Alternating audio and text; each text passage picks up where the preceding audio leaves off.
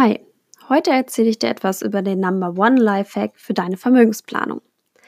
Unsere Generation, die, die jetzt zwischen 20 und Mitte 30 sind, gelten als die Maybes, die Unentschlossenen. Es gibt so viele Möglichkeiten bei den heutigen Geldanlagen, dass wir heillos überfordert sind. Die meisten von uns denken, das wird schon alles gut gehen. Und das wird es auch. Aber du musst dich zumindest einmal darum kümmern. Denn wenn du deine Finanzen einmal im Griff hast, musst du oft jahrelang nichts mehr tun. Denn hart erarbeitetes Geld vermehrt sich von alleine. Und du hast mehr Geld, mehr Spaß am Leben. Wie Henry Ford einst sagte, man wird nicht reich durch das Geld, das man verdient, sondern das, was man nicht ausgibt. So schlagen wir den Bogen zum heutigen Thema. Wenn du deine Finanzen im Griff haben willst, wissen möchtest, wie viel du in ein paar Jahren auf der hohen Kante hast, musst du zumindest einmal alle deine Ausgaben und Einnahmen checken. Das klingt öde und zeitraubend. Öde ist es sicherlich, aber unglaublich genial, wenn du plötzlich 72 Euro im Monat sparst, nur weil du dir nicht jeden Morgen ein Franzbrötchen vom Bäcker holst. Zeitraubend muss es auch gar nicht sein. Es gibt genügend kostenlose Apps, die sich quasi von alleine bedienen und alle deine Ausgaben ordentlich zusammenfassen. Natürlich gibt es auch Apps, die du mit deinem Bankkonto verknüpfen kannst. Diese kosten meist ein paar Euro, aber sind auch richtig genial.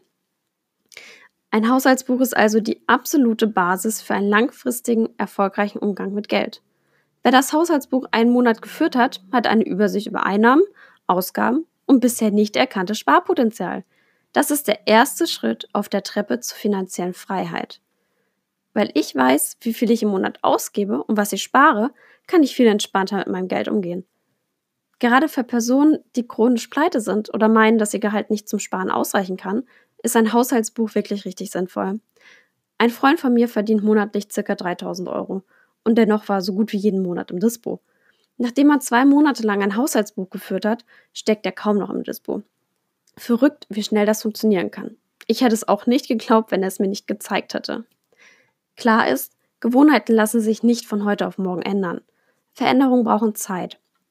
Und wenn du dir nur noch jeden zweiten Tag ein Franzbrötchen vom Bäcker holst, dann sparst du immer noch 36 Euro im Monat. Das klingt nicht viel, sind in einem Jahr aber 432 Euro. Das ist zum Beispiel schon mal ein Flug nach Mallorca.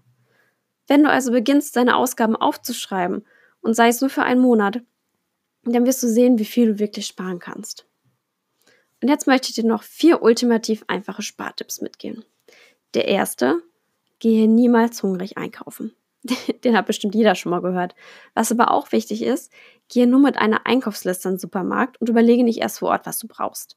Und wenn deine Liste kurz ist, verwende auch nur einen kleinen Korb zum Einkaufen. Der zweite Tipp. Melde dich von Newslettern ab. Die Versuchung, Dinge zu kaufen, die du eigentlich nicht brauchst, landet direkt in deiner Inbox. Zalando, Ikea, der PlayStation Store, Steam, Thalia und so weiter. All das lockt dazu, Geld auszugeben. Dritter Tipp.